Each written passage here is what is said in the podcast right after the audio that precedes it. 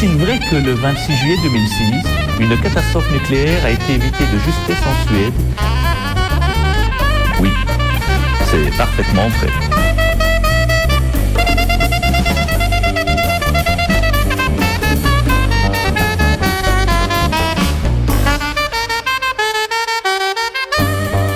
Mais dans le bateau, là où nous sommes embarqués, il n'y aura pas de canot de sauvetage. L'incompatibilité entre l'existence du capitalisme, la nature du capitalisme forcément, et la gestion des problèmes écologiques. Oh là là, il y en a des choses à la poubelle.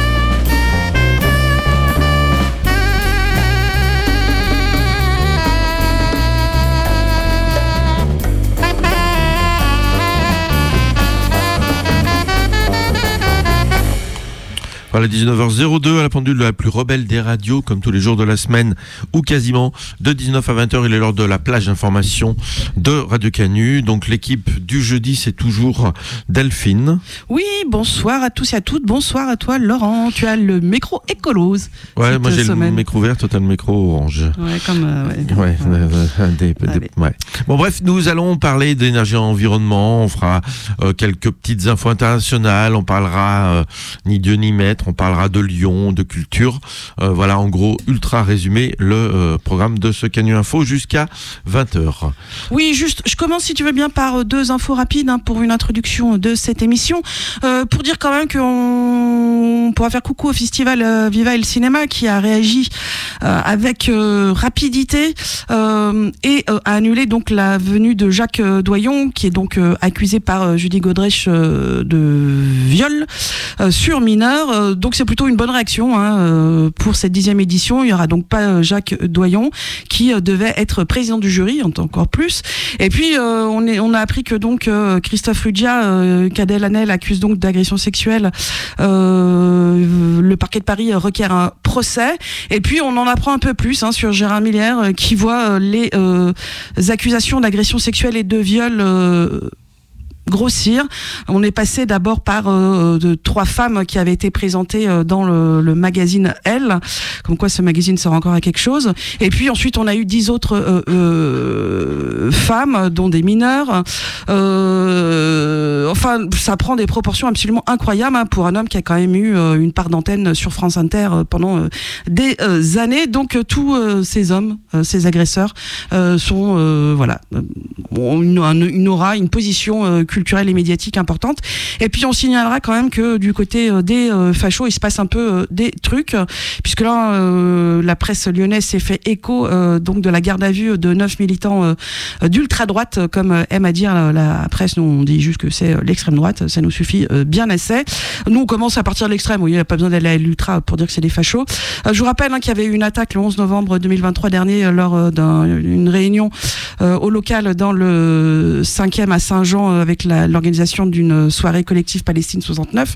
Des personnes avaient été agressées et blessées dans les participants et les participantes. Donc c'est une réaction judiciaire à cette attaque euh, de- des euh, militants d'extrême droite contre euh, cette soirée et cette journée.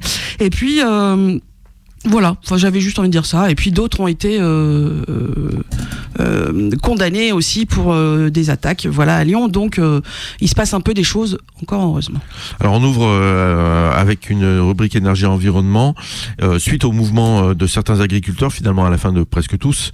nous allons reparler de des, alternatives en fait au discours porté par Macron, la FNSEA, les jeunes agriculteurs et toutes ces bandes là et no- notamment euh, revenir sur une idée reçue alors qui est colportée donc comme je l'ai dit par la FNSEA euh, toutes ces politiques agricoles de droite et d'extrême droite hein, on pense à Macron mais euh, il y a eu un discours aussi, enfin des, des débats avec euh, Bellamy, là, celui qui représente les LR euh, aux européennes, avec un discours réactionnaire, euh, anti-écolo, anti-normes agricoles.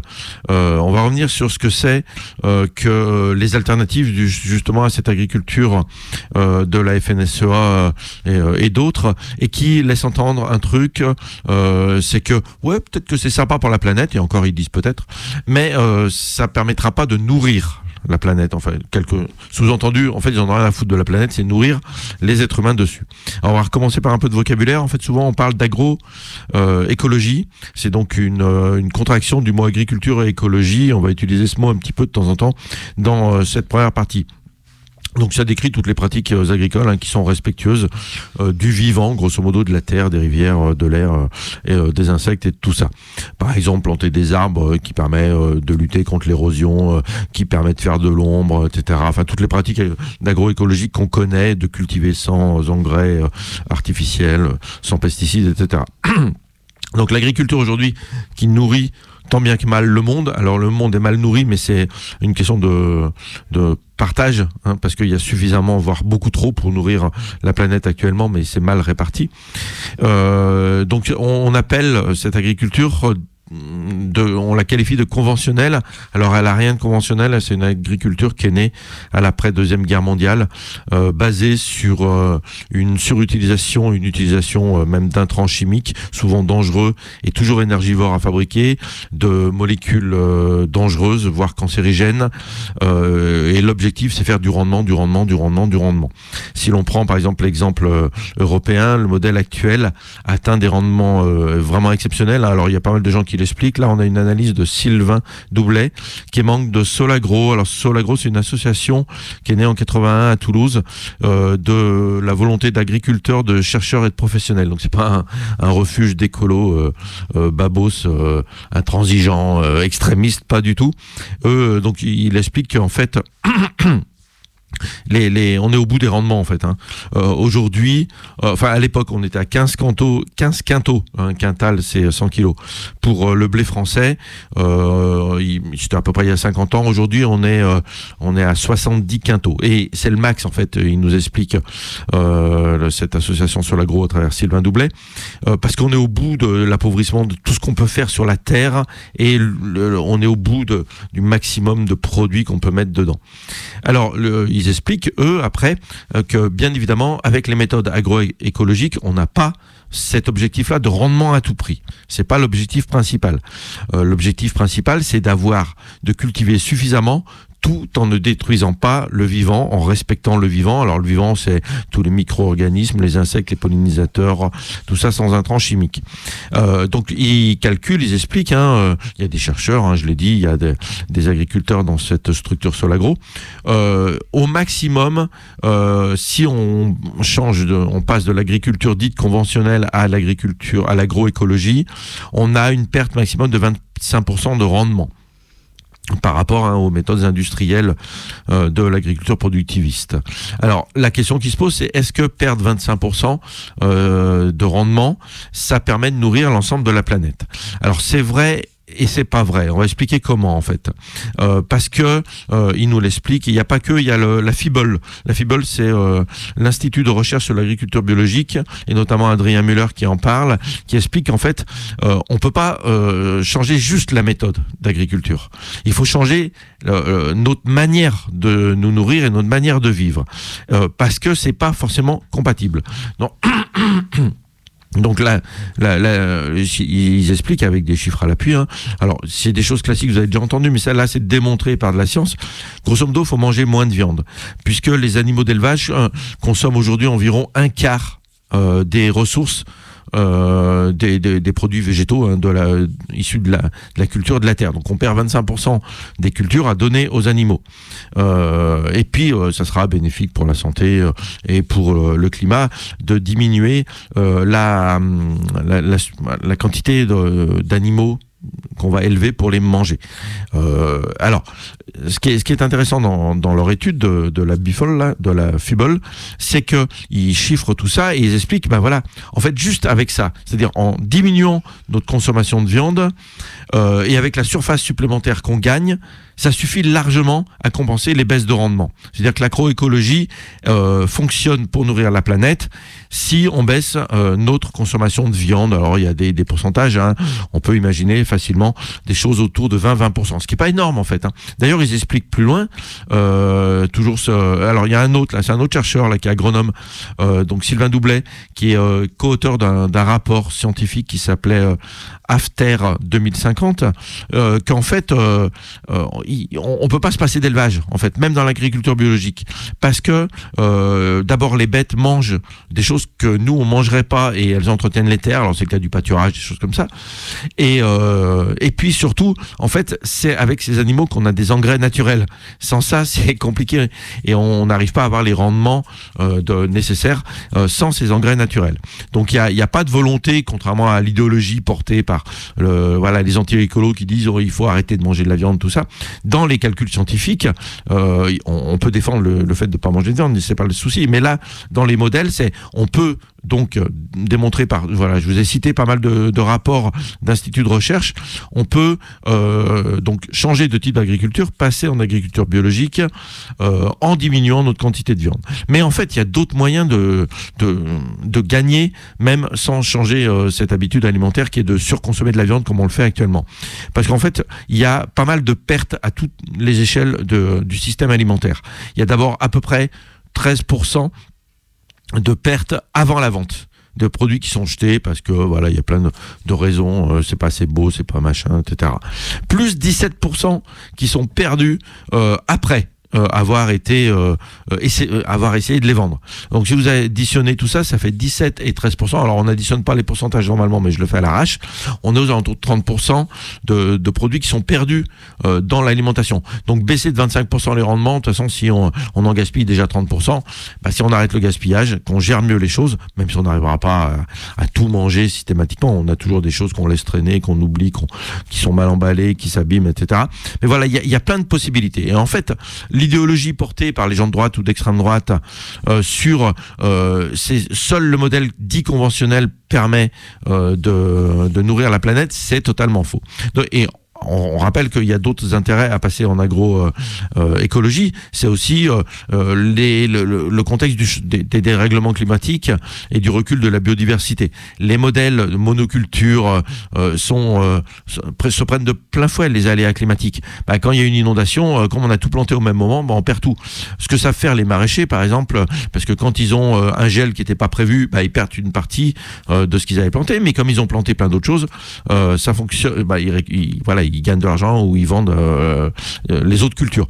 Donc sortir de la monoculture fait partie euh, des mesures d'agroécologie parce que tout n'est pas planté au même moment et donc on a des variétés différentes et, bah, quand il arrive une catastrophe, ça défonce pas toute la production. Voilà.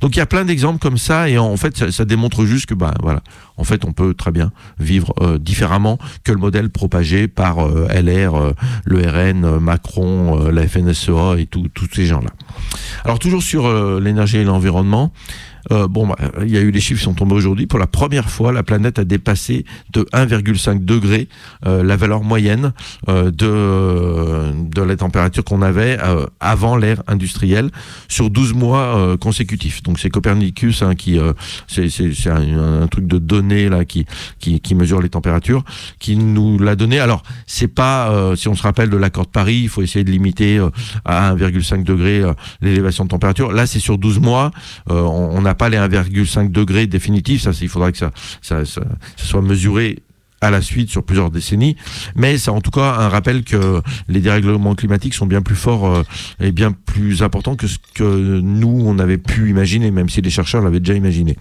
D'ailleurs, on est à 1,2 degré, degré de réchauffement par rapport à, il y a 150 ans à peu près, euh, donc on, va très vite. Et le seuil de 1,5 euh, que, le GIEC avait euh, fixé pour euh, 2100, en fait, actuellement, d'après les calculs du GIEC, hein, le groupe d'études sur les dérèglements climatiques, on a une chance sur deux, 50% de chance euh, d'avoir les 1,5 degrés d'ici 2030-2035, donc demain. hein. Donc euh, voilà, c'est catastrophique. Tu voulais dire quelque chose? Oui, je voudrais, euh, je te laisse respirer un petit peu comme ça. Euh, sur l'agriculture, je voudrais vous inviter à aller lire sur le site Rebellion euh, que vous connaissez ce communiqué du syndicat CGT des gardiens et gardiennes de troupeaux de l'Isère. Il y a pas très longtemps, on avait parlé hein, de ces questions très rapidement. Je veux dire, je me posais moi les questions de savoir où en étaient les ouvriers, et les ouvrières agricoles. Et ben, ce texte est un début de réponse, euh, puisque c'est un communiqué qui va nous parler des salaires de misère, des heures non rémunérées, des logements insalubres, des discriminations racistes, sexistes et des accidents et morts au travail, qui sont monnaie courante en agriculture, hein, je les cite, ou euh, plus loin, dans notre combat pour une vie digne, nous faisons face à un patronat agricole des plus rétrogrades, incarné par la FNSEA, les jeunes agriculteurs ultralibéraux et la coordination rurale extrême droite, je les cite encore.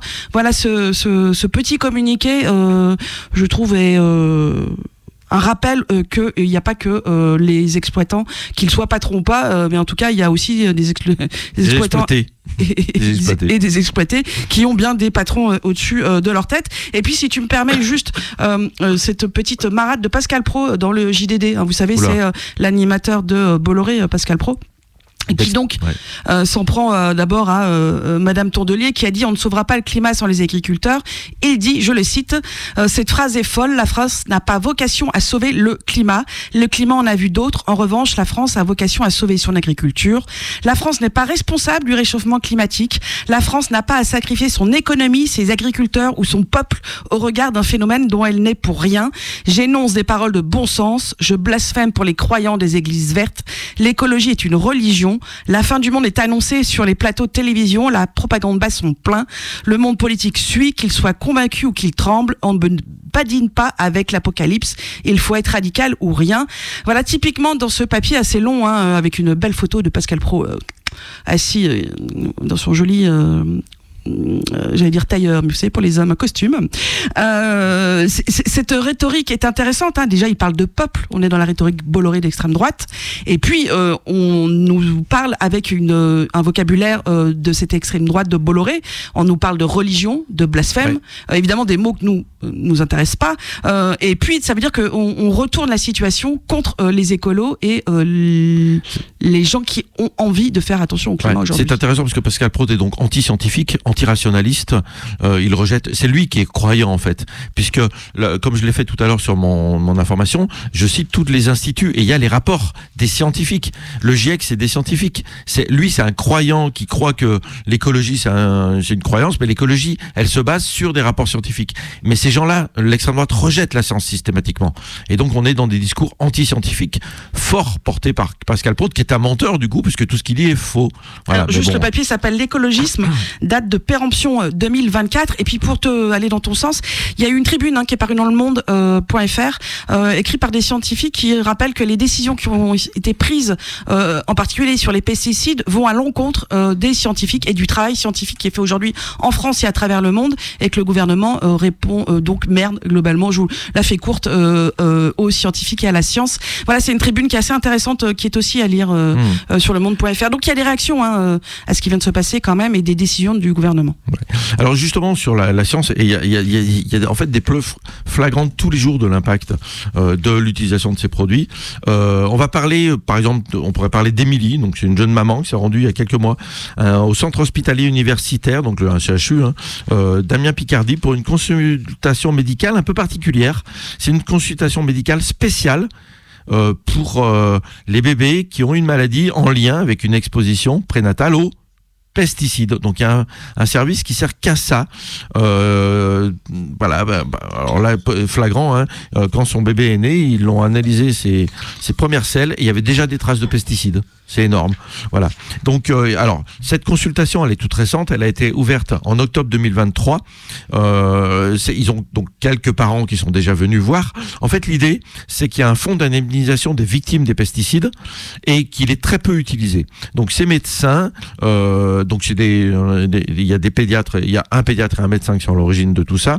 L'idée, c'est d'arriver à faire venir les enfants qui sont malades, qui ont essentiellement des cancers ou des anomalies euh, voilà, liées aux pesticides. Alors, euh, qu'on soit bien clair. En fait, ils n'ont pas eu le temps de manger des pesticides, mais leurs parents euh, ont été en contact avec des pesticides, souvent parce qu'ils sont agriculteurs. Et c'est de là dont, c'est ça dont il est question ici essentiellement. Entre 1000 et 2000 cas d'enfants euh, sont concernés euh, chaque année, euh, dont une centaine en Picardie, parce que c'est la région où c'est. D'après le, médecin du, CHU d'Amiens, Sylvain Chameau. Il est associé donc à une chirurgienne pédiatrique, Elodie Haro. Alors ça énerve ce qu'ils ont fait, ouvrir un service spécialisé pour les gamins qui ont des anomalies, une malformation du pénis, on parle de leucémie, de tumeurs cérébrales, de troubles de neurodéveloppement, enfin plein de choses comme ça liées euh, parce que leurs parents ont leur, souvent leur mère, mais aussi leur père ont été en contact avec les pesticides. Et donc ça énerve d'abord les agriculteurs productivistes et ça énerve certains médecins qui disent mais il n'y a pas de lien direct, etc. Sauf que en fait si euh, y a euh, trouver l'origine d'un cancer c'est impossible sauf si vous avez travaillé dans l'amiante, voilà vous avez été exposé au- euh, plusieurs fois, enfin tout, tout au long d'une centaine de journées à, à un produit cancérigène. Mais en fait il y a plein d'études qui montrent que l'utilisation de tels pesticides a tel impact et on a des chiffres qui montrent que le- les euh, agriculteurs sont effectivement plus exposés à certains de ces. Et l'idée d'ouvrir ce, ce service, c'est de faire prendre en charge par euh, cette euh, par par les, ce qui existe, notamment ce fonds d'indemnisation des victimes de pesticides, euh, qui va aider les parents, qui va qui va faire que leurs soins sont pris en charge à 100% par la Sécu, que l'enfant va pouvoir toucher une rente si son, une fois que son état, enfin tant que son état n'est pas stabilisé, ou un capital après quand son état est stabilisé. Enfin, il y a plein d'aides possibles pour ces enfants nés de parents qui ont euh, travaillé trop euh, avec les pesticides. Alors, on le sait que c'est comme ça. La mutuelle euh, sociale agricole reconnaît plusieurs maladies liées aux pesticides, plusieurs cancers, et elle multiplie les actions de prévention auprès des agriculteurs en leur expliquant comment il faut se protéger, etc. Malheureusement, les équipements de sécurité n'empêchent pas totalement l'exposition à ces produits chimiques cancérigènes et autres. Donc, finalement, le- ce qu'on se rend compte avec l'ouverture de ce genre de service et avec ce que conseille la mutualité sociale agricole, c'est qu'en fait, eh ben, les équipements, tout ça, ça, protège pas assez. En fait, ce qu'il faut, ben, c'est sortir de l'agriculture euh, qui utilise ces intrants chimiques toxiques cancérigènes pour essayer de sortir de cette spirale euh, de malformations et de maladies euh, sur les nouveau-nés, en fait. Et puis pour terminer euh, cette partie énergie-environnement, j'aimerais euh, vous inviter à lire autre chose maintenant. J'aimerais euh, vous inviter à lire Le Canard enchaîné d'hier, hein, du euh, 7 euh, février, à la page 5, là où il y a une coquille d'ailleurs en bas. Vous la verrez. Je vous laisse la trouver. C'est cet article qui s'appelle Bure du fond de ces pyramides. Mille siècles vous rit au nez. Si jamais vous, vous avez peur de pas bien et vous y connaître sur cette question de Bure, mais que vous vous, vous dites c'est pas bien Bure. Euh, on vous rassure, c'est pas bien Bure. C'est là où on va euh, enterrer Vous euh, savez, les déchets nucléaires. C'est ce que euh, le canard enchaîné appelle la poubelle sarcophage. Euh, si vous savez pas comment euh, trouver des arguments pour répondre à Tata euh, lors du rôti de dimanche prochain ou euh, à Tonton euh, entre deux Cronenbourg, euh, vous pouvez lire cette, euh, ce papier parce qu'il a une manière de bien resynthétiser la problématique euh, toute bête qui est on va enfuir là-bas dessous pour des milliers d'années des produits dangereux en croyant que nous aujourd'hui êtres humains on va se souvenir de ça dans mille ans c'est à dire que on se croit On va oublier et pas aller chercher. on se croit ce- tellement ouais. pédant qu'on a oublié qu'aujourd'hui, euh, on a des informations qui datent d'il y a mille ans qui sont compliquées, qu'on n'arrive pas à décrypter, qu'on ne sait pas tout, euh, qu'on ne sait pas l'humain et les certaines comment s'est passée l'histoire. C'est- Du coup, leur exemple avec les pyramides est intéressant parce que les, les pyramides sont récentes en fait à l'échelle de la planète. Elles ont quelques milliers d'années.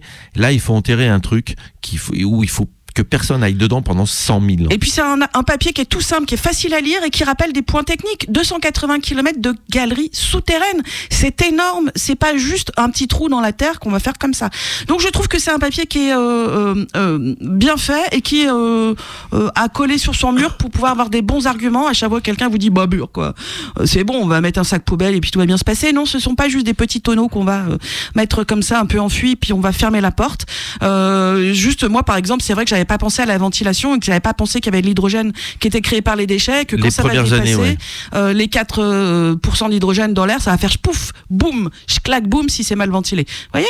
Et puis c'est vrai qu'il n'y a pas d'attentat terrorisme dans le monde, il n'y a pas de guerre, il n'y a pas de cataclysme, euh, il n'y a pas de problématique climatique, il n'y a pas un truc qui demain peut faire que euh, tout ça foire et que l'être humain il va s'en prendre plein la gueule. Ouais, c'est un demain qui dure 100 000 ans. hein. Voilà. Donc c'est un très bon papier. Donc dans ce canard enchaîné, page 5 du mercredi 7 février 2024. Un peu d'international Oui, alors deux exemples de la démocratie euh, euh, participative. Nous allons donc aller en Azerbaïdjan et euh, en Russie. Pourquoi c'est pas participatif la démocratie dans ces deux pays Alors, euh, donc le Monsieur Président, oui, c'est un nouveau terme que je me suis mis à employer parce que ce sont ces messieurs qui nous font croire qu'ils ont été élus président tout en ayant bien gardé le pouvoir. Donc, le Monsieur Président de l'Azerbaïdjan, Monsieur Aliyev, a euh, gagné un cinquième mandat. Un petit tour pour l'histoire. C'est pas dingue ça. Et vous savez, tu sais son score? 92,1% C'est pas mal quand même. hein. de scrutin Enfin, il y en a quand même, euh, pour de, de votants favorables Presque 8% qui ont voté pour un autre. ou qui n'ont pas voté Ou pas voté. ou Ou voté un truc blanc, qui, ouais. qui abîme mais non mais Je tu sais, il sais faut faire quand même un peu semblant quoi Ouais. quand même hein. C'est Alors, il paraît que la participation est établie à 67,7%, c'est-à-dire qu'il y a quand même des gens qui ont réussi à pas y aller. Là aussi, on sait pas bien d'où ce chiffre il est tiré, est-ce qu'il est vrai ou pas. En tout cas, c'est la commission électorale centrale qui a donné donc ces informations lors d'une conférence euh, de, presse. Bon, en même temps, euh, tu dis ils ont voté pour quelqu'un d'autre. Bah non, parce qu'il n'y a pas vraiment d'opposition. Ah hein. Je vous rappelle que euh, l'Azerbaïdjan vit une démocratie toute relative, c'est-à-dire qu'il n'y en a plus, il n'y a plus d'opposition. Il y a une répression sanglante. Et donc l'o- l'opposition a décidé, comme en 2018, hein, de boycotter ce scrutin qui a été qualifié de farce. Euh, donc pas d'opposition. Et puis euh, bah, quand il y avait, ah si, il y avait d'autres candidats. C'est bien pour ça. hein, c'est quelques pourcents. Fantoche, ouais. ouais. sont donc allés à d'autres candidats, Euh, mais ce sont euh, des gens plutôt proches euh, de Monsieur le Président Aliyev, donc. Vous voyez, Ouais. c'était juste pour faire joujou. Parce qu'en plus, sept candidats, mais je veux dire. Ah oui, c'est Déjà, euh, c'est- c'est faire valoir. ah, voilà, donc euh, il y en a même qui ont dit qu'en fait euh, il était vachement bien. C'est-à-dire que les mecs ils se présentent tout en disant que l'autre il est vachement bien. Là on s'est dit euh, comment est-ce que c'est euh, possible? Alors évidemment euh, on peut se dire qu'il y a quand même des gens qui ont voté euh, pour Monsieur Aliyev. Hein, il euh, continue euh, à avoir de la prestance euh, avec euh, sa victoire euh, contre les Arméniens du Haut-Karabakh, hein, quand même une guerre euh, éclair euh, sur laquelle on a euh, fait dégager toute une population euh, d'Arméniens euh, et d'Arméniennes. hein. ça a été quand même, c'est terrible hein, quand même pour ces personnes qui ont dû dégager assez vite fait. Mais du coup, il, il est là comme un homme fort et surtout, il a remis des élections au Karabakh. Euh, pour cette élection présidentielle, c'est-à-dire qu'il y a des gens euh, sur place euh, d'A- d'Azerbaïdjan qui ont pu voter. Alors, je vais personnellement continuer à appeler cette ville Stepanakert. Hein, c'est le nom que les Arméniens et Arméniennes avaient donné à cette ville capitale du Haut-Karabakh. Il y a des bureaux de vote donc qui avaient été installés pour que les électeurs et électrices d'Azerbaïdjan puissent voter. Ce qui s'était pas arrivé hein, évidemment depuis la fin de l'Union soviétique. Hein, c'est euh, un caractère historique, c'est ce qu'a déclaré euh, donc euh, la commission électorale centrale. Il, il faut savoir, hein, il faut aussi se souvenir que ce sont des élections qui ont- sont anticipées. Elles étaient prévues normalement en 2025, donc pour l'année prochaine. Et puis suite à ben, cette grande victoire, il s'est dit, bah, de toute façon, allons-y. Oh, le cinquième mandat, pourquoi attendre? Faisons-le tout euh, de suite. Donc euh, voilà, une élection euh, sans, bah, sans enjeu. Qui continue à euh, enfermer l'Azerbaïdjan euh, dans euh, tout sauf de la démo de la, démocratie. Comme je vous disais, il y a toujours cette, répression terrible contre les opposants et les opposantes. On parle toujours de torture dans les prisons, d'arrestations arbitraires. Mais il paraît que tout va bien. En tout cas, il y a toujours beaucoup de problèmes avec euh, la, presse euh, qui, euh, comme les politiques, hein, euh, pas n'arrive pas à exister et a complètement été euh, démantelé. Hein. Donc voilà, Monsieur Aliyev donc euh, a bien réussi. En tout cas, je vous rappelle que si Monsieur Aliyev reste, c'est pas juste pour le pouvoir, c'est aussi parce qu'il se fait du pognon. Hein, c'est un pays, l'Azerbaïdjan, sur lequel il y a des hydrocarbures et on peut penser qu'il s'est un petit peu enrichi quand même hein, sur le dos de sa population. Euh, voilà, en tout cas, euh, sa femme est vice-présidente. Et l'idée, c'est quoi? Je vous le rappelle, vous en a déjà discuté, c'est mettre son fils à sa place. C'est pas beau la démocratie. Autre démocratie qui est tout aussi en douceur, euh, c'est la Russie. Alors bon, on s'était dit il va y avoir peut-être un opposant par la voix de Boris Nadezhdin. Euh, alors bon, c'est un libéral. Si vous voulez, c'est pas Il un avait gars. aucune chance en plus. Non, mais c'est c'est pas un gars qu'on a non plus envie de soutenir. Sauf qu'on se dit bon, L'espoir, ça fait, ça fait vivre, hein, il paraît, puis ça fait bouger surtout l'espoir. Ça pourrait remettre peut-être des populations dans la rue. Donc c'était un espoir, ce Boris, euh, où on se disait que bah, il, pouvait être un opposant, même sans aucune chance. C'est toujours bien euh, de faire de l'agitation dans un pays où euh, un homme tient le pouvoir par manigance non, c'est bien quand même. Non, bon bah en fait c'est raté puisque la commission électorale a annoncé le rejet de la candidature. On en avait parlé, hein, mm. euh, qu'il faut que euh, en Russie il y ait donc 100 000, parrainages d'électeurs. Alors là, il est arrivé à 95 587 puisqu'il y a 9 147 signatures de soutien qui ont été invalidées un truc dans le genre en fait les chiffres euh, vous voyez. Plus après d'autres problèmes aussi euh, sur le truc. Enfin bon en tout cas il a pas les 100 000 euh, donc mais parce qu'ils en ont invalidé beaucoup peut-être un peu oui ils en ont invalidé beaucoup. c'est à dire qu'il en avait plus de 100 000 mais de fait comme ils en ont invalidé plein bah du coup ils repassent sur la barre des 100 000 vous voyez. Donc donc plein de, de, problèmes. Alors le, le, Boris il dit qu'il va faire appel devant la Cour suprême. Bon il peut je veux dire, il peut. Mais euh, c'est vrai que du coup, ça la fout mal. Parce que tout le monde s'était dit que c'était quand même euh, un moyen, encore une fois, de rassembler une opposition derrière quelqu'un. Vous rappelle que le dernier opposant qui avait rassemblé, euh, il est dans une prison, colonie pénitentiaire. Colonie pénitentiaire, c'est ça, tout à fait. Euh, alors, lui, il dit hein, effectivement euh, qu'il était, il n'est pas aussi beau hein, que cet opposant euh, célèbre euh, que Navalny, euh, qu'il n'est pas aussi euh, connu que lui, mais il aurait pu quand même tirer son épingle du jeu. Alors, pour se rappeler, en fait, hein, à la base, il est élu municipal d'une petite ville de la banlieue de Moscou. Ah, il est diplômé en droit, il n'était pas très connu, mais ça fait quand même 30 ans qu'il fait de la politique. Et puis il avait fait des coups d'éclat comme ça à la télévision. C'est aussi comme ça quand même que malgré tout, euh, on le connaît un petit peu euh, en euh, Russie. et puis il avait fait une sortie à la télévision l'année dernière où il avait appelé à remplacer Monsieur Poutine carrément. ça avait fait du bruit cette affaire. Donc il s'était retrouvé mis en avant mais il faut dire que comme il avait déjà eu euh, euh, sur les élections régionales, euh, sa position avait été aussi invalidée. Donc il, s'était dit, bah, si on veut m'empêcher d'aller au régional, je vais aller à la présidentielle, ce qu'il a fait, hein, en essayant de rassembler un peu des gens. bon, il faut dire qu'en même temps, personne ne veut y aller contre Monsieur Poutine. Personne n'a envie de risquer sa vie. Ouais, de perdre son temps. Ceux qui sont allés, de toute façon, comme tu le dis, ils sont plus là. voilà. Donc, mais voilà. Donc, euh, je vous rappelle, c'était Madame Donsova hein, qui avait essayé aussi de, de, de, faire un petit peu un pas en avant en direction de la présidentielle pour essayer de virer Monsieur Poutine. C'est mal barré parce que de toute façon, hein, lui aussi, il... pas très clair à ce qu'il est élu quand même. Hein, c'est grand la Russie. Hein on peut acheter des gens quand même. Hein, hein. Euh, en tout cas, bon, Monsieur Poutine, lui aussi, tient euh, sa démocratie russe par a priori l'argent. Il s'en fait un petit peu aussi sur le dos de sa population, a priori. Euh, même si je vous ai expliqué la semaine dernière qu'il avait en fait un tout petit patrimoine, dont une voiture, une caravane, si je me souviens bien. bon, en tout cas, c'est vrai qu'il s'était, il avait commencé Boris Nadejin à faire un peu du bruit, en particulier autour des jeunes, parce que c'est cette population-là aussi qui pourrait vouloir virer Monsieur Poutine. Alors, il faisait du bruit sur les réseaux sociaux, il se mettait en scène, il a fait des vidéos. Euh, j'ai même lu quelque part qu'il s'est acheté une nouvelle veste euh, pour euh, être un peu tape à l'œil et bien passer aussi pour qu'on le reconnaisse, que ça soit une marque de fabrique. Et lui, il dit, bah en fait, c'est simple, j'aurais pu faire un ou 2%. Hein. mais là, j'étais peut-être que j'aurais pu faire beaucoup plus. Alors, le problème, c'est qu'on le saura jamais, et que là, je commençais un peu à enquiquiner Monsieur Poutine, parce que même si, dit-il, je n'aurais jamais gagné cette élection, en tout cas, c'est comme ça que tout le monde le voit. Il aurait pu faire quand même du bruit et peut-être remobiliser euh, une opposition euh, et donc rassembler euh, autour de sa personne ou peut-être d'un parti ou de deux partis une population qui depuis les répressions de ces dernières années n'ose plus rien faire. De toute façon, bon, encore une fois, c'est pas facile.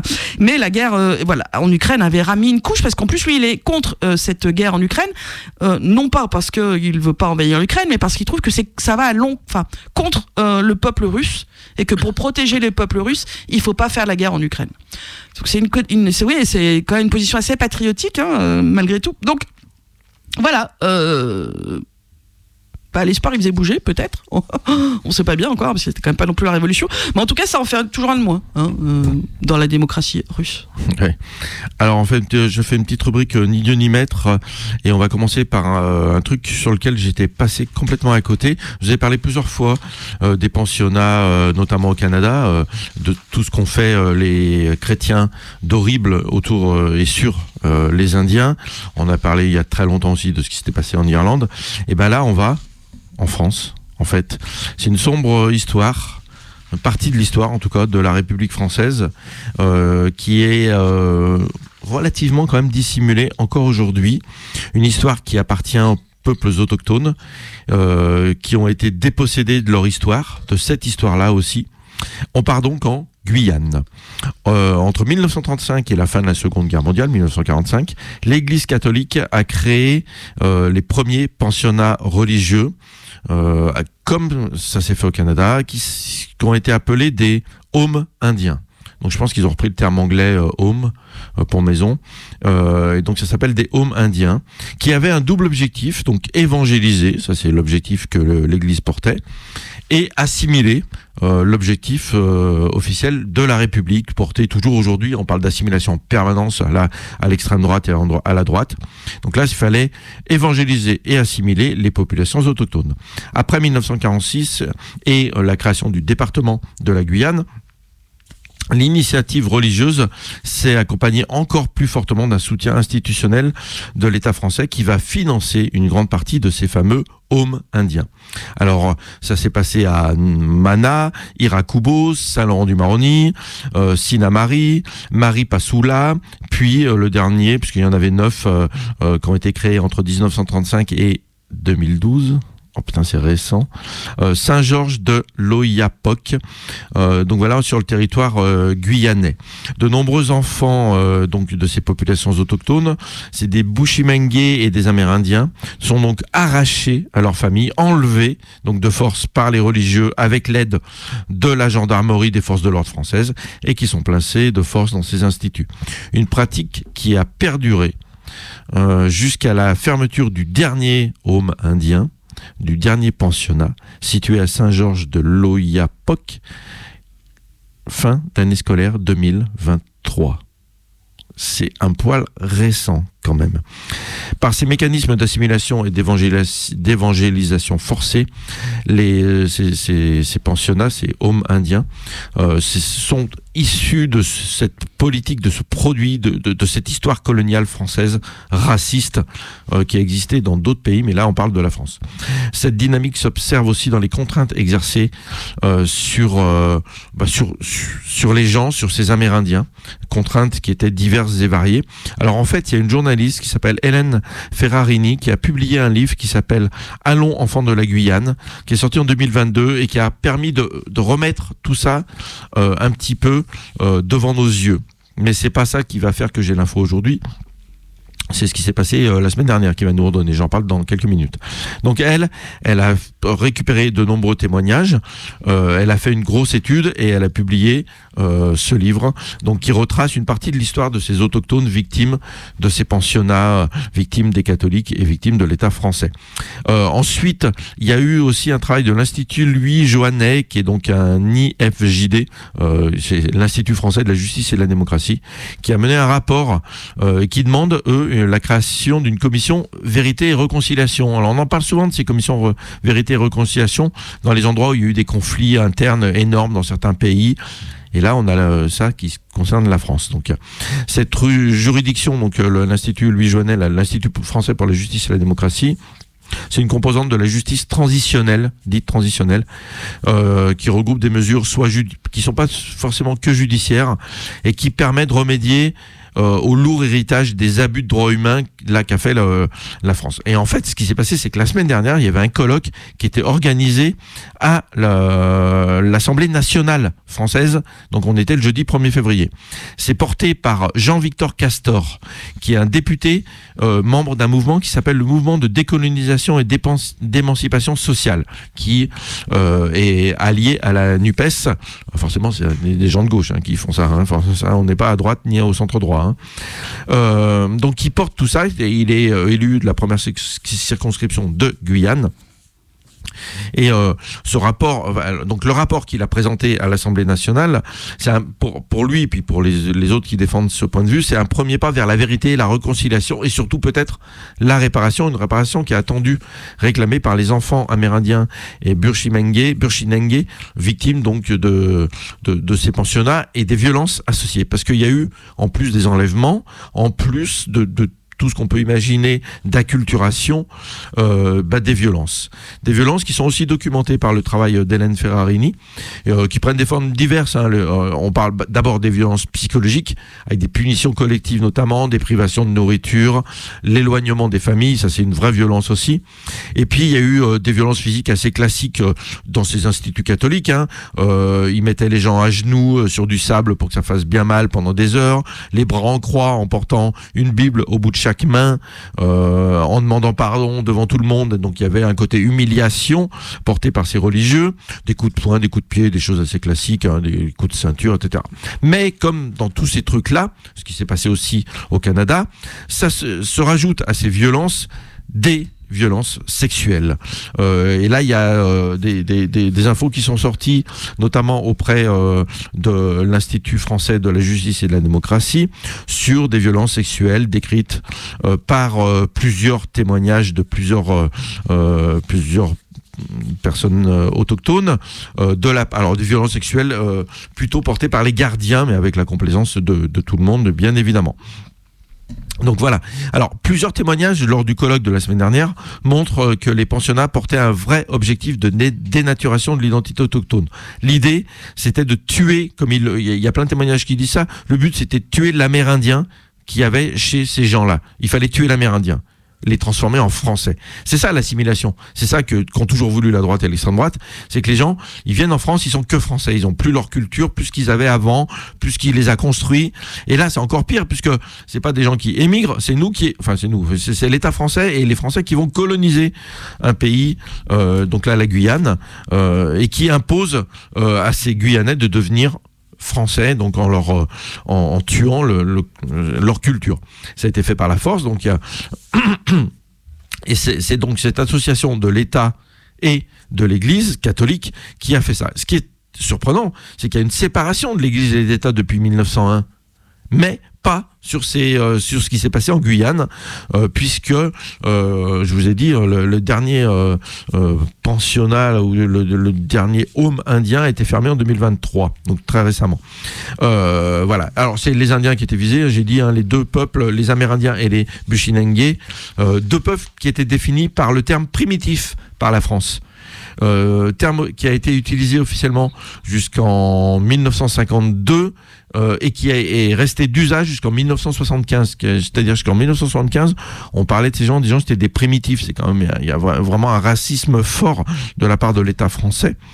Euh, donc voilà. Donc pendant longtemps, ces, hommes indiens euh, ont eu une justification de, ces, colons racistes en disant non mais en fait c'est pour que les enfants soient scolarisés parce qu'ils vivent dans des communautés un peu éloignées, etc. En fait, c'est un énorme mensonge puisque euh, d'abord il y a une partie de la population qui n'était pas concernée, notamment les orpailleurs. Euh, ils étaient un peu partout et eux, ils n'ont pas euh, pris leurs enfants de force. Et il y a des, autochtones qui vivaient à Saint-Laurent-du-Maroni, donc ils avaient accès à l'école, qui ont été placés en pensionnat. Donc en fait, c'est juste une excuse de l'État français. Donc au, au-delà hein, de, des objectifs d'évangélisation et d'assimilation forcée, il y avait un autre objectif, c'est d'en faire de la main-d'œuvre corvéable. Et plusieurs enfants, alors plutôt hommes sortis de ces écoles bah, servaient à la construction de la, base, spatiale de Kourou, à l'exploitation forestière, à la pêche, etc. Et les femmes, eh ben, elles sont devenues plutôt domestiques hein, de ces blancs colons euh, qui étaient un peu plus riches. Voilà. Donc l'idée de, de, ça, de monter cette commission vérité et réconciliation, c'est de faire sortir ça et de voilà qu'il y ait des réparations. Mais pour l'instant, on a eu. Euh, donc il y a eu ça la semaine dernière à l'Assemblée nationale, ce qui est une très très bonne nouvelle. Il y a d'autres mauvaises nouvelles. La préfecture de Guyane qui avait qui soutenait cette commission vérité et réconciliation a reculé. Alors, je sais pas quelle pression ils ont eu, mais euh, comme le dit euh, Jean-Victor Castor, euh, pour lui, la commission va va voir le jour, le jour un, jour ou l'autre en fait. C'est obligé. Il y, a, un vrai problème historique. Il y a des, choses à révéler. Il faut absolument que ça se passe. Donc voilà une sombre partie de l'histoire coloniale française. J'ai deux petites infos encore sur ni lieu ni. La première, c'est que, comme l'avait annoncé Emmanuel Macron euh, lors des vœux avec euh, ses copains religieux, ce soir, euh, il, est, il reçoit à nouveau les instances religieuses, donc pour discuter de la loi sur la fin de vie. Donc on rappelle, hein, ce président réactionnaire qui met en œuvre certaines idées de l'extrême droite, finalement s'avère tout sauf un rationaliste et un défenseur de la libre pensée. Il plie les chines encore une fois devant les religieux. Il y a une vraie surécoute hein, des responsables religieux et il un vrai mépris des structures citoyennes sur la fin de vie. On sent bien que euh, la loi va être tout sauf satisfaisante pour celles et ceux qui ont envie de mourir comme ils l'entendent dans la dignité et en étant accompagnés. Et puis dernière info, ni Dieu ni maître, le Vatican a fait une annonce quasi officielle sur son média euh, euh, quasi officiel aussi, enfin sur média officiel, qui dit qu'il est contre euh, l'inscription du droit à l'avortement dans la Constitution française. Alors le Vatican t'emmerde, la Constitution française ça te concerne pas. Et donc voilà. Alors ce qu'on sait, c'est que ces instances catholiques utilisent toujours le même argument. Ah, ça tue. C'est un truc contre la vie. On rappelle, on parle de quelques cellules. Mais euh, ces catholiques, qui ont emprisonné, j'en ai parlé, violé, tabassé, torturé par le passé, c'est pas de problème. Aujourd'hui encore, euh, une partie de ces gens défendent des pratiques qui relèvent de la torture, notamment les thérapies de conversion à la mode dans une partie de la frange catholique. Et euh, pas de souci là-dessus, hein, on remet pas ça en cause. Donc par contre, le droit des femmes à disposer de leur corps, là, ça pose problème. Heureusement, euh, le Vatican n'est pas au pouvoir en France, l'Église catholique n'est plus au pouvoir en quoique on a des doutes avec Macron quand même. hein. Bon, allez, on passe à un autre sujet. Alors aujourd'hui, c'est enfin le résultat euh, d'une une interpellation de la Cour européenne des droits de l'homme, puisque la France a été euh, enfin condamnée pour une NAS qui s'était déroulée en 2010. hein, je, vous y étiez peut-être, nous on s'en souvient bien. Euh, après une manifestation contre la réforme des retraites, on s'était retrouvé euh, coincé sur la place Bellecour. Si vous n'êtes pas de Lyon, la place Bellecour c'est la place centrale. hein, Il y a un peu des rues tout autour. Et ben tout autour, toutes les rues, elles étaient bloquées par euh, des flics. Il y avait les gros blindés là, vous savez, hein, avec ceux, ceux qui sont masqués euh, sur la place. Et donc on s'est retrouvé à plein euh, sur ces places, coincés, impossible de sortir, on nous en empêchait. Euh, Il y avait pas mal aussi de lycéens et de lycéennes à ce moment-là, euh, donc des gens jeunes euh, qui évidemment euh, pouvaient être un petit peu angoissés. Nous l'étions nous-mêmes quand même quelques moments en nous demandant, mais euh, même si ça se passait plutôt bien euh, sur certaines rues, hein, euh, quand même on pouvait se dire merde on va rester là euh, combien de temps? Et puis ça avait duré cette affaire. En tout cas il y a donc des gens qui avaient saisi la Cour européenne de- des euh, droits euh, de l'homme euh, qui a donc condamné euh, la France. Euh, il faut dire que euh, la Cour a estimé qu'il y avait bien eu une violation des libertés de circulation, de réunion et d'expression, puisqu'à l'époque il n'y avait pas de cadre pour organiser cette NAS policière. Alors le problème c'est qu'aujourd'hui il y en a un de cadre. Depuis le schéma national de maintien de l'ordre déposé en décembre 2021, il y a un cadre qui permet de nous nasser. voilà. On va donc plus pouvoir interpeller euh, la Cour européenne des droits de l'homme la prochaine fois que euh, l'État français euh, nous mettra dans une situation d'isolement, nous empêchera de bouger et de circuler et en plus nous empêchera de nous réunir comme nous l'entendons lors de manifestations. Donc bon, c'est une victoire euh, symbolique après coup, mais qui a quand même toute son importance. On rappelle qu'à l'époque, c'était Brice Hortefeux. hein, on l'a oublié hein, un petit peu, Monsieur Hortefeux, hein, qui était ministre de l'Intérieur. Non, on l'a pas oublié en fait, non. Voilà, mais aussi pour dire que c'était, il y a eu une énième euh, lutte contre la réforme des euh, retraites. Et puis un sujet qui n'a absolument rien à voir. Bon, alors, je vais passer à autre chose. Est-ce qu'il me reste un peu de temps? Allez, si, on va continuer avec Lyon. Tiens, on a donc appris qu'il y a un nouveau contrat de concession d'exploitation des espaces publicitaires du réseau TCL qui a été euh, signé. Mais il faut dire que c'est euh, Clear Channel hein, qui était déjà là, qui s'appelle maintenant euh, Cities Media, mais qui a gardé le contrat. C'est un contrat de 5 ans euh, qui va pouvoir être prolongé. Mais dans ce contrat, ce qu'on sait, c'est qu'il y a euh, une réduction de 25% de la publicité euh, qui va se faire sur le réseau donc des transports en commun lyonnais. Si vous n'êtes pas d'ici, voici ce que c'est que les TCL. L'idée, c'est donc de, de diminuer euh, cet impact et en particulier la publicité lumineuse. Alors, il paraît que euh, la publicité euh, va être carrément retirée de stations qui vont prochainement être rénovées. C'est Foch, Gratte-Ciel, République et Flachet. Et puis que cette publicité lumineuse est une agression, donc elle va peut-être être réduite Ça, c'est une bonne nouvelle.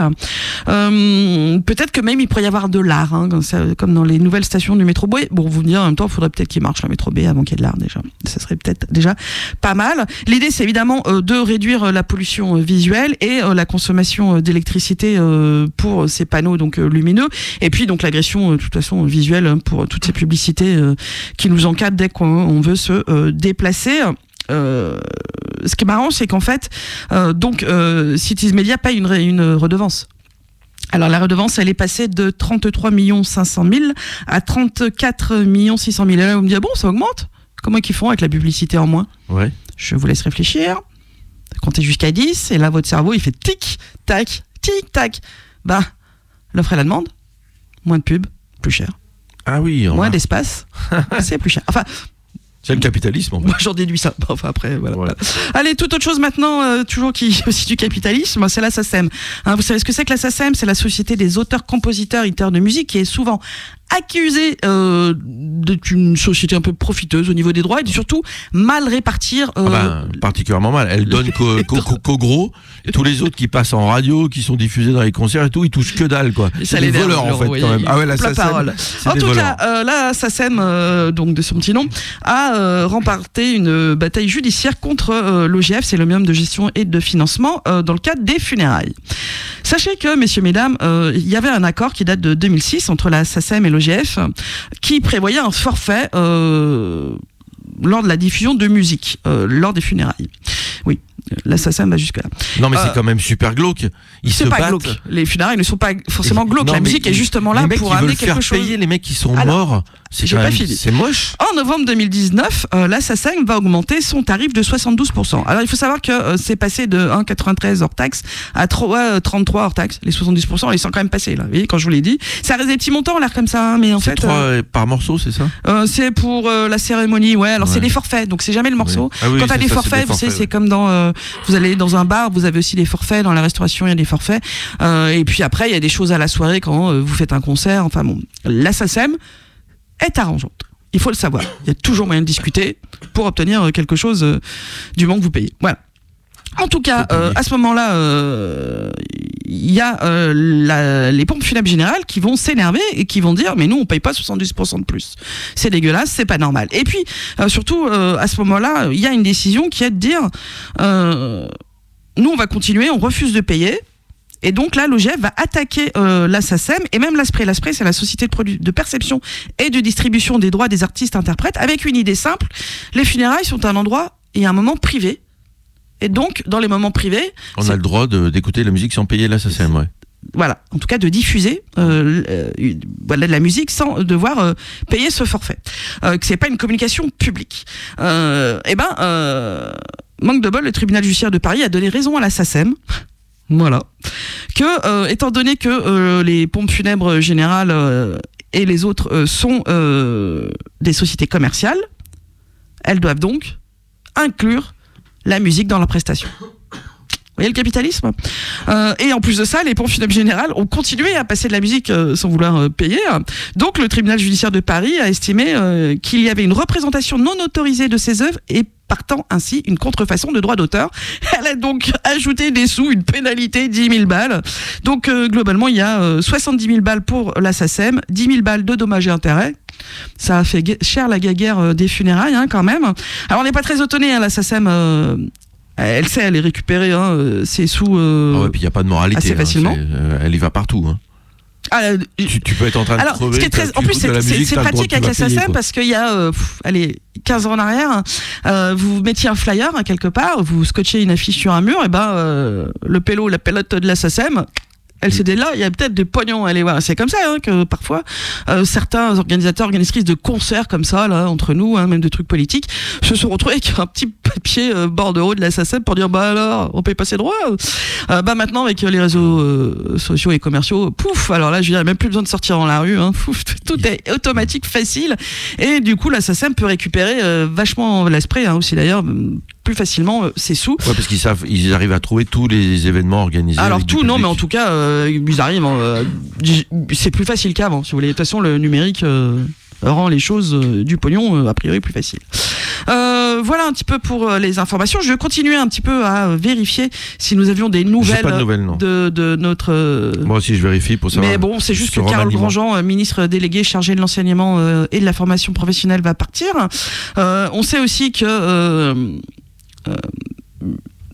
Amélie, Amélie Oudéa Costera, j'allais, dire quelque chose de pas beau en l'insultant, mais il paraît qu'elle est appelée euh, Boulet Castera. Ou encore casse-toi de là. Ah, c'est pas C'est pas beau de jouer avec les, les noms Sinon, euh, de c'est- famille. AOC. Euh, mais en tout cas, elle, elle va rester ministre des Sports. hein. De toute façon, pas mal de- bon. Mais euh, par contre, elle serait remplacée donc euh, à l'éducation par Nicole Belloubet. Pardon, je rigole à l'avance. Mais voilà, pour l'instant, j'en sais. C'est- pas facile. On sait que Guillaume Casbarin, il y a des noms qui sortent comme ça, serait peut-être euh, ministre du logement. C'est bien, il y a quelqu'un au logement, vous me direz. hein. C'est toujours ça de gagner. Euh, bon, en tout cas, on, voilà, on saura euh, par qui on nous serons mangés demain. On Euh, parle culture, cinéma Ouais, on va finir euh, en vous parlant d'un film qui est sorti déjà la semaine dernière, hein, donc on arrive On un, un petit peu en retard. Euh, mais c'est pas grave, c'est un, un film qui connaît un certain succès. Moi, ça me fait plaisir parce que après le succès euh, d'Anatomie d'une chute, qui est un, un cinéma déjà qui fait deux heures et quart, deux heures et demie. Euh, particulier euh, qui a donc son succès on a ce film de Jonathan Glazer La zone d'intérêt euh, avec Sandra Hüller d'ailleurs La même actrice. Euh, qui est un film euh, qui prouve qu'on peut faire du cinéma euh, différemment et ça fait du bien parce que c'est pas tous les jours.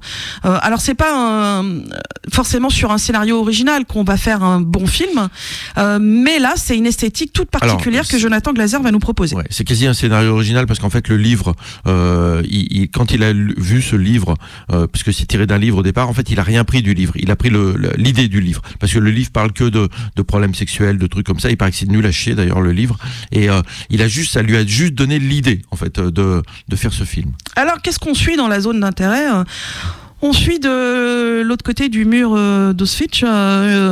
c'est une belle famille allemande avec cette maman dont Hitler doit être fier, euh, bien coiffée, bien peignée. euh, en, en chaussures basses, sans talons, hein, dans sa petite robe, qui élève ses enfants, elle en a fait plein, et euh, son bon mari qui est un très bon technicien euh, pour euh, faire disparaître les juifs, Un des commandants du camp. euh, le commandant du camp, hein, Ah, qui, ils sont plusieurs, je crois. En fait. mais on, Ouais. on suit donc euh, cette famille. L'intérêt de ce film de zone d'intérêt, euh, c'est qu'on ne va jamais passer de l'autre côté du mur euh, dans la fiction. Euh, cette, cette, ce final est extrêmement poignant et euh, euh, remet aussi les choses dans leur contexte. dont on vous le parlera pas si vous n'avez pas vu le film. En tout cas, il, fait un choix esthétique. Jonathan Glazer, c'est de jamais passer ce mur et d'être dans la banalité de l'horreur. Cette famille euh, qui vit tranquillement, qui a son potager, ses petites fleurs, la petite piscine pour les enfants. Tout le monde est heureux. On a des bonnes. Elles peuvent être juives d'ailleurs. On fait travailler les, les prisonniers d'à côté. Euh, on fait cette petite vie toute dans l'horreur.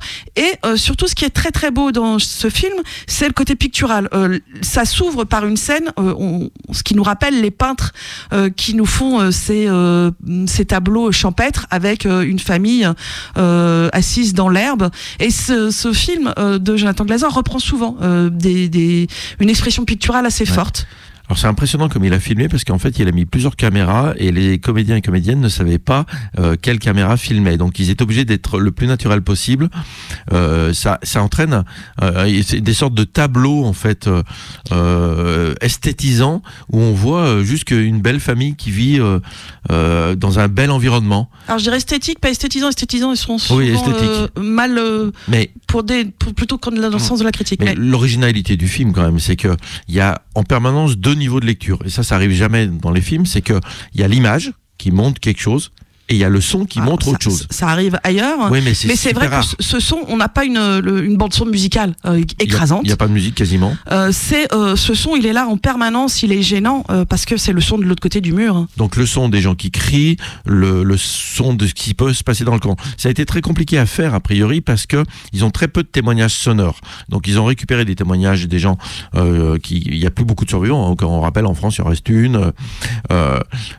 Mais ils ont ils ont ré- voilà ils ont cherché dans les archives tout ce qui pouvait être lié au son pour essayer de, de qu'on ressente les choses. Il n'y a pas il y a le son, il y a les fumées de cheminée, mais on vit toute l'horreur à travers le son alors que l'image montre l'inverse. C'est assez impressionnant d'arriver à faire ça. Mais aussi l'image, elle montre la banalité. C'est euh, c'est glaçant. Ce son est glaçant, l'image est glaçante. Cette banalité de cette petite vie de famille, euh, de son petit confort euh, aussi, hein, de la bonne famille allemande nazie. Elle est glaçante et ce son qui est là en permanence, hein, comme un bruit de fond euh, qui est là et qui nous rappelle qu'en fait de l'autre côté du mur c'est juste l'horreur. Et puis euh, cette technicité. euh, qui aussi euh, apparaît dans des scènes où cet homme euh, est reconnu pour son savoir-faire euh, à exécuter euh, et à faire disparaître euh, les juifs. Euh, c'est un, film qui donc est intéressant par son propos, bien évidemment, mais surtout euh, il y a un, choix esthétique euh, pour permettre de, de, de, traiter ce sujet. Euh, est, extrêmement euh, saisissant et permet justement peut-être de mieux rendre l'horreur qu'un simple film de fiction. Ou qu'un documentaire. On a eu beaucoup de documentaires. On pense à Shoah, on pense à Treblinka, on pense à, à Nuit et brouillard, des, films qui sont très percutants par les témoignages des gens. Mais là, c'est percutant par une d'une autre manière, en fait, de voir l'autre côté du décor. Ces gens, ces, horreurs absolues, ces, nazis qui vivent tranquilles, qui se font des bisous, euh, tout ça, qui s'occupent de leurs enfants. Et en fait, c'est- c'est c'est presque pire. En fait, c'est vraiment ultra glaçant. Quoi. Et euh, donc voilà, c'est c'est vraiment euh, un, un film qu'on vous recommande, qui est glaçant, mais euh, euh, ça va pas vous terroriser dans l'instant. C'est juste, c'est tout le long que ça va vous terroriser. Ouais. Je sais pas comment le dire. Euh, Allez-y, n'ayez pas peur en fait d'aller voir ce film déjà parce que son esthétique, elle permet à un moment aussi une distance tout en nous y replongeant dedans. C'est-à-dire que c'est quelque chose de phénoménal d'arriver à nous mettre à distance de cette femme euh, qui est bienveillante, gentille avec ses gosses. euh, Ouais, elle n'est pas toujours avec son personnel. Exactement, et voilà, et c'est ça l'autre côté Là, qui on nous rappelle le côté nazi. Quoi. le, côté euh, la Méchante, patronne aussi, ouais, de euh, la patronne. euh, qui traite mal aussi La euh, ces, ces juifs euh, et ces juives qui peuvent euh, passer par chez elle. Et puis à la fois, euh, il nous replonge dedans par euh, une esthétique et des tableaux euh, qui font froid dans le dos. Voilà, c'est un très bon film, la euh, zone d'intérêt de Jonathan Glazer. Voilà, c'est un cinéma euh, qui, qui a toute sa place, euh, qui de qu'on espère qu'il sera continuer à être financé, à exister, euh, et qui euh, euh, est d'ailleurs euh, dans des catégories comme Anatomie d'une chute pour recevoir des prix. Et. Ouais, et puis, ça voilà, ça renouvelle un peu le, le genre et ça permet de continuer à garder cette mémoire de cette horreur nazie à travers voilà toujours des nouvelles créations. La culture peut aussi à garder cette mémoire historique. Euh, Et puis nous rappeler qu'il faut être indigné en fait euh, face à cette histoire. Euh, il faut continuer à la porter et ce qui aujourd'hui est prôné par certains et certaines doit nous indigner. Parce que ça c'est l'histoire, mais aujourd'hui il y a des gens qui sont dans la provocation et veulent nous amener aussi dans des faits qui pourraient y ressembler. Donc voilà, non, ça doit nous indigner encore et encore. Voilà. On va se quitter là-dessus, juste pour rappeler qu'il y a un, un nouveau rassemblement pour Gaza à Lyon samedi, euh, place Bellecour, entre 15h et 17h, euh, puisque les massacres continuent. Voilà, et ben nous on se retrouve euh, la semaine prochaine avec des nouveaux ministres et des sous-ministres et tout ça. Ça va être Ouais, marrant. Voilà, le qu'est-ce qu'on va se marrer quoi. Euh, on vous souhaite une très très bonne Soirée. soirée. Ciao ciao, à la semaine Bye bye. prochaine.